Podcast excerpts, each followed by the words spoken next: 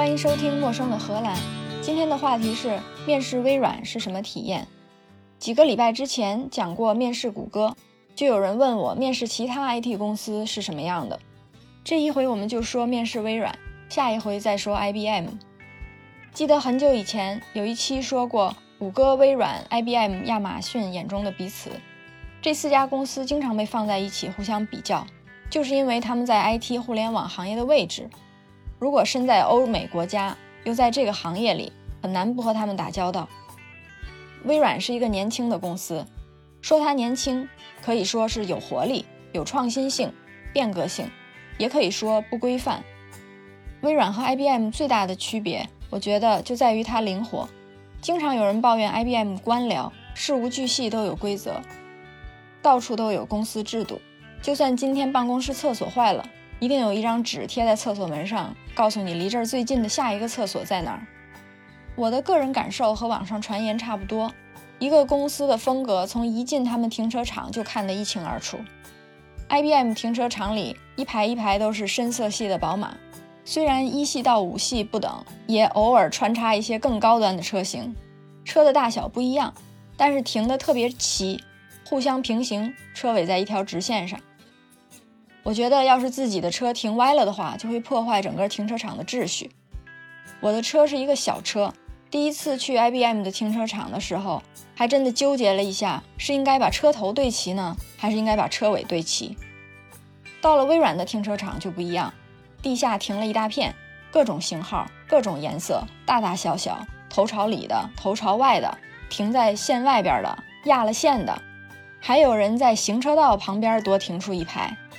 的确，行车道比较宽，可以多停一排车，还可以过得去。可见微软解决问题的方法还真是灵活。面试的过程也是类似的风格，就是随意。招聘部门的人在 LinkedIn 上联系我说打个电话聊一聊。我问他有什么职位，他说什么职位都有。这一听有点像卖房的。但是转念一想，微软这么大的公司，也说不定真的什么职位都有。于是确定了一下他不是猎头，是真的微软雇员之后就。打了个电话，电话里了解到，果然有很多职位：项目经理、经理、客服、架构师。我说我是个技术人员，他们的人力就说那架构师这个职位特别适合你。我说我就是个算算数的，都不知道要架构个啥，还是算了吧。人力说别别别，别这么快下结论，你跟招聘的经理聊一聊，至少他可以给你解释一下架构师是干什么的。我想聊一聊也没坏处，那就聊一聊吧。于是，就不知情的情况下开始了第一轮面试，和招人的经理聊了三十分钟电话。他介绍了一下部门的情况，介绍了一下工作内容，问了一下我目前的工作内容，问了一下我对现在的工作有什么不满意。我说我对现在的工作没什么不满意，是贵公司人力找到我，我对贵公司的工作有点好奇，所以就想打个电话聊聊。后面我们还快问快答了很多问题，让我印象深刻的是，他问我现在做咨询工作一定跟很多客户打交道，我说是的。他说有什么样的客户能把你惹毛了？因为当时我没有特别需要这份工作，也不知道这是一轮面试，所以也比较放松，随口说了一句服务过某某某政府部门之后，我觉得此生都没有客户能把我惹毛了。结果，这个招人的经理忽然在电话那一边大笑，几分钟停不下来。不知道我的答案是戳到了他哪个笑点。笑完之后，他说：“我觉得你适合到我们部门做这个职位。”我当时一边在想，有这么好笑吗？一边在想，怎么着你就看出来我合适呢？我还跟他解释，我虽然做了很多年咨询，但是对架构一窍不通。感谢你的信任。但是我希望，如果有机会在你的部门工作，真的可以提供价值。我还是想再仔细了解一下工作的具体内容，看看我是不是具备应有的能力跟技术。他说：“你看，我是个经理，我管人的，这是个技术岗位。要不然你和我们的首席架构师聊一下吧。”当时我本来已经想放弃了，听他这么一说，觉得就算这个工作不适合我，和微软某个国家的。地方的首席架构师聊一下，也是个不错的人生体验，于是就愉快的答应了。和当地首席架构师见面，就是我的第二轮面试。后来才知道，这个是第二轮和第三轮面试，关于技术和工作风格。面试约在一个公共办公室。荷兰有一些老的办公大楼被地产商租下来，装修成公共办公室，就像酒店是给客人提供临时住宿的地方一样。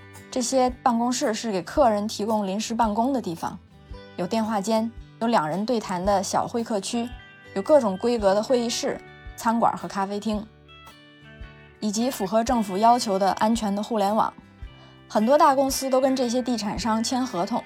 他们的员工可以在荷兰任何一个地方，这个地产商旗下的公共办公室办公。这个面试就约在了这么一个办公大楼里。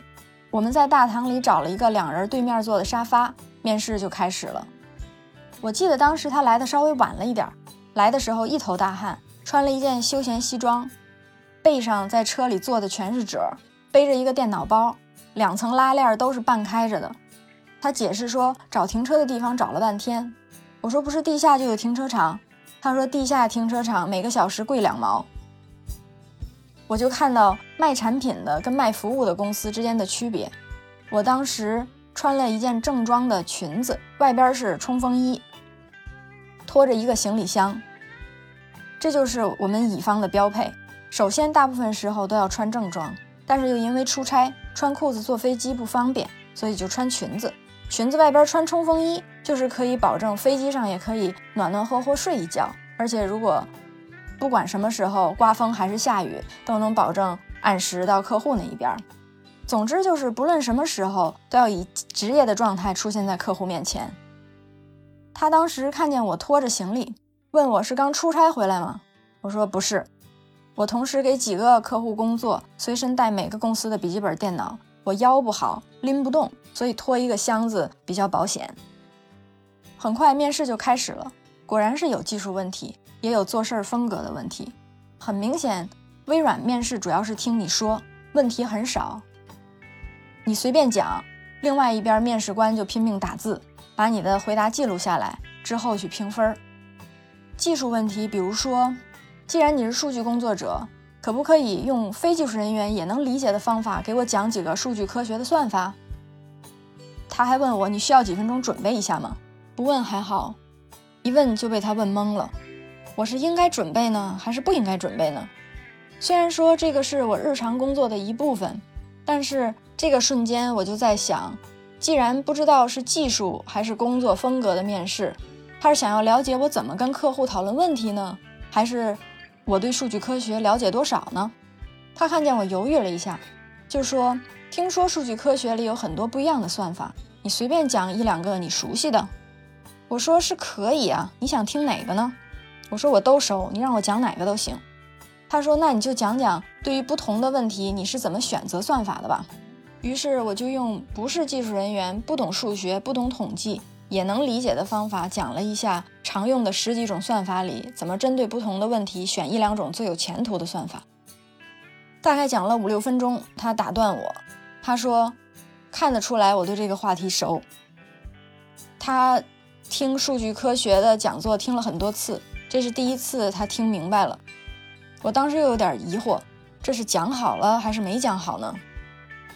后边也问了一些。”一听就知道是看工作风格和看人品的问题，比如说描述一下你做过最有挑战的项目，怎么确保项目会成功，在项目里你的工作是什么？如果你和另外一个一起做项目的和你资历差不多的人意见不同怎么办？因为我们是以聊天的态度在面试，所以聊的也比较随意。他问我你和另外一个人意见相左要怎么办的时候，我就真的。实话讲了，现实生活中我们会怎么办？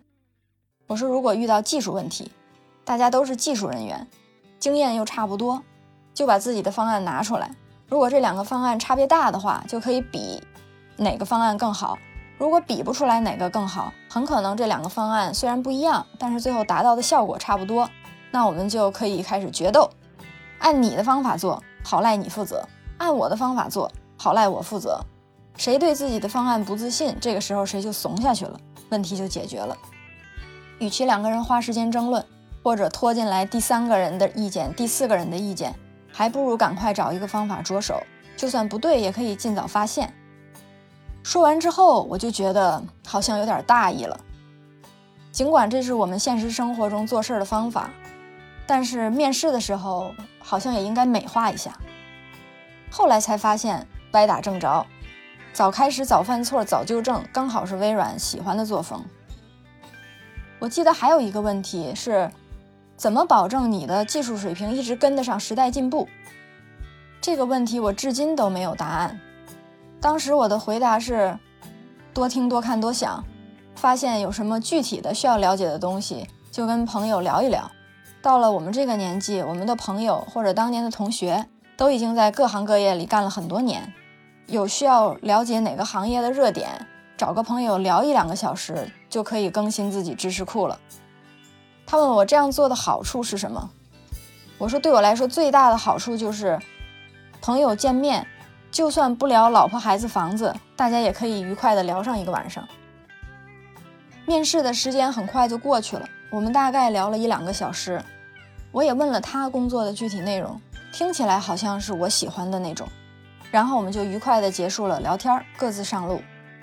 也是因为聊得太投机，回到车里我才发现还是不知道架构师的工作内容。虽然知道了他的工作内容，但是从我应聘的职位。到他的职位中间大概还有十年的时间，所以他的工作内容并不等于是我的工作内容。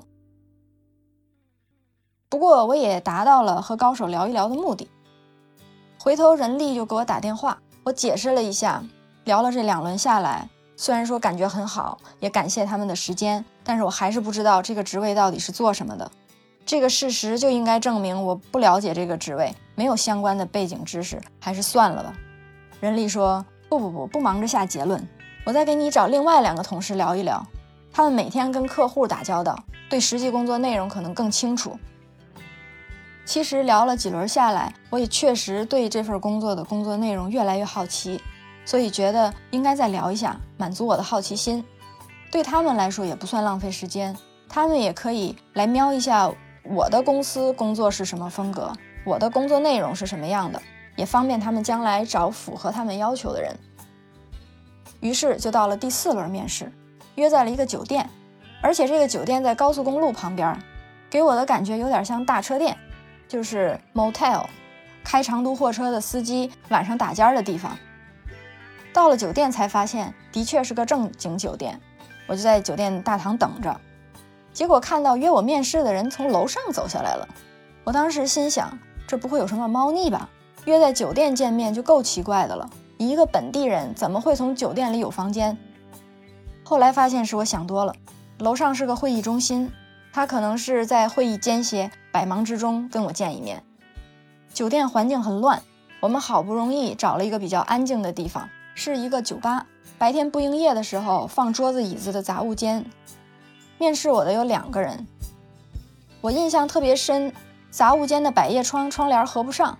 我背对着光，有一束强光照在其中一个面试的人的眼睛上，我觉得应该特别刺眼，就说了一句：“咱们稍微转一下吧。”他说：“不用不用，我不怕。”整个面试还是很随意，虽然随意，但是聊的内容比上一轮跟技术人员聊天更像面试。他问：“微软为什么要雇你啊？你和其他跟你做同样工种的人相比，有什么长处啊？”我说，大家都是数据工作者，除了对数据科学了解之外，我或许比人更了解行业知识。其中一个面试官就说：“那你说说石油产业有什么前沿的热门项目吧？”我就开始把石油产业从上游到下游，一步一步讲每一个环节里有哪些热门的项目，数据科学有什么实际应用。我刚讲到运输，还没讲炼油呢，他们就说：“那咱们换个行业吧，换个制造业。”于是我就改讲制造业，从上游到下游。刚讲到生产自动化，还没来得及讲仓储配送，他们就说：“咱们讲讲保险吧。”我就讲风险评估、投保、定价、骗保、客户关系、营销，讲到各种险种里边特殊的跟数据相关的应用的时候，他们就说：“聊聊政府吧。”聊完了政府跟国防之后，他们就说：“聊聊教育吧。”终于问到了一个我不知道的行业，我也是在那一个瞬间才知道我对这个行业一无所知。虽然我在大学里工作了好几年，居然对教育行业一点都不了解，就好像一个木匠对木材行业一点不了解一样。后来他们还问我说：“你跟之前的某某客户还有联系吗？”我马上就想到这有没有竞争相关的敏感问题呢？当时我就不小心把脑子里闪过的念头说出来，我说：“我应该是说有啊，还是没有啊？”